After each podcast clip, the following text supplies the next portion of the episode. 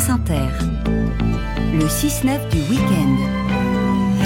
Votre portrait de la semaine à présent, Karine Bécard, portrait ce matin d'un robot, un robot nettoyeur de l'espace, parce qu'il devient de plus en plus urgent d'éliminer tous les débris incontrôlables qui tournent autour de la Terre.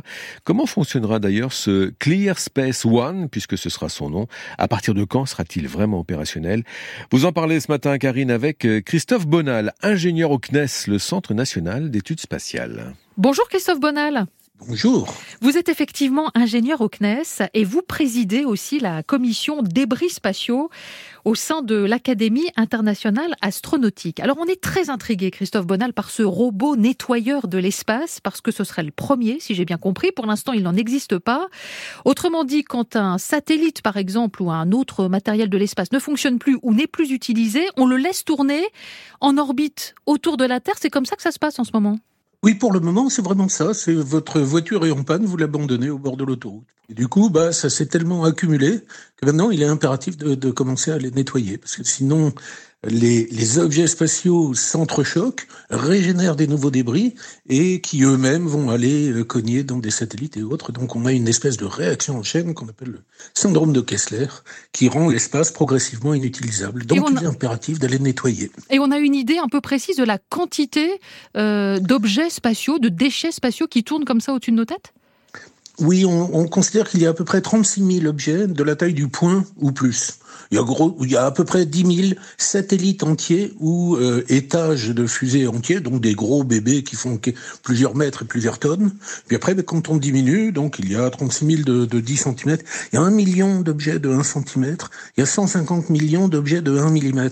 Alors 1 mm, c'est pas gros, mm. mais ça a la même énergie au, niveau d'un impact qu'une boule de bowling lancée à 100 km à l'heure. Donc vraiment, il faut, faut arrêter, il faut arriver à, à nettoyer l'espace et éviter ces Alors voilà, vous dites le, le risque, c'est la collision. Est-ce qu'une partie de ces débris pourrait aussi tomber sur Terre? Oui, c'est même pas une partie, c'est la totalité des débris qui finissent par retomber, au moins atteindre l'atmosphère. Tous les objets, jusqu'à 1500 km d'altitude, finissent par rentrer dans l'atmosphère. Quand ils rentrent dans l'atmosphère, ils subissent d'abord un très gros coup de frein, hein, ce qu'on appelle la pression dynamique, mhm. qui va les fragmenter, les casser. Et puis après, surtout, ils subissent un échauffement très, très important, dû à la friction sur les molécules de l'air. Et euh, ça, ça peut les monter à 1000 degrés, 1200, 1400 degrés, donc ils vont se vaporiser, ils vont se sublimer, sauf ce qui survit à, cet échauffement, notamment les matériaux réfractaires comme le, le titane, le carbone, euh, certains aciers, etc. Et, ça, ça, tombe sur Terre. Ça, ça tombe sur à la surface du globe. Alors heureusement, la surface du globe, c'est 71% euh, d'océan, 10% euh, de désert, etc. Euh, ce, qui, ce qui explique qu'à ce jour, on n'a jamais eu de victime identifiée. Mais euh, ça peut arriver, c'est vraiment une épée de Damoclès, ça peut arriver d'ici la fin de l'interview. Mhm. Christophe Bonal, ce, robot nettoyeur de l'espace dont on a envie de parler ce matin, euh, alors c'est pas l'agence spatiale européenne qui est en train de le créer, c'est une start-up qui a décidé de s'en charger. Pourquoi ça? C'est une start-up?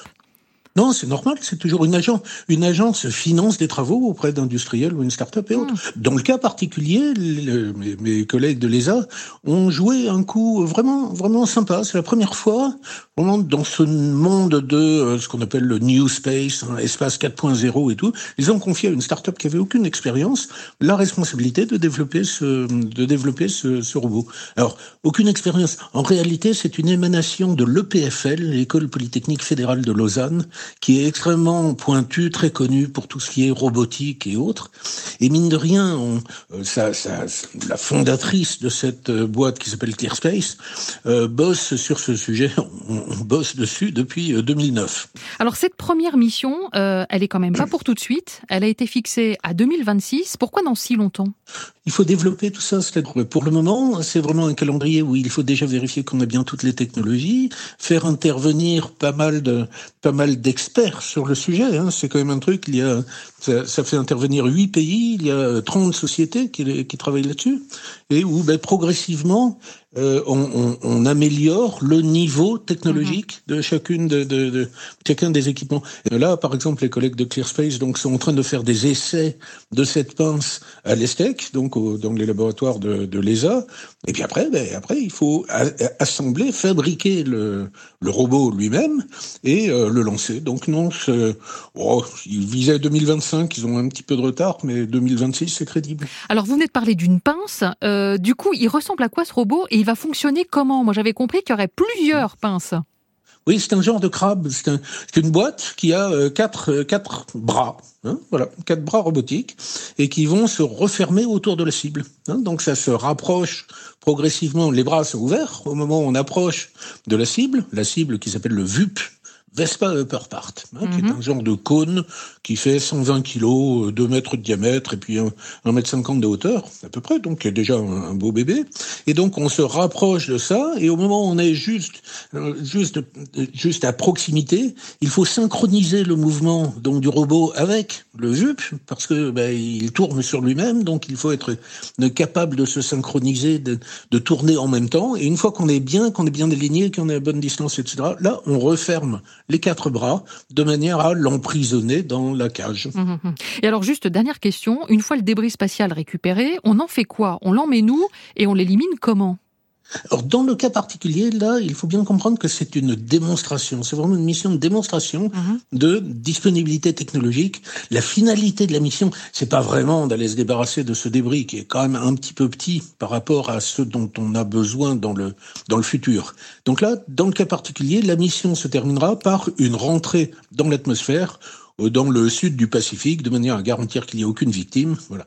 Par contre, avec cette technologie qui est démontrée, à l'avenir, et dès, dès, la deuxième mission, je pense, le, euh, le, sera capable d'aller chercher plusieurs débris.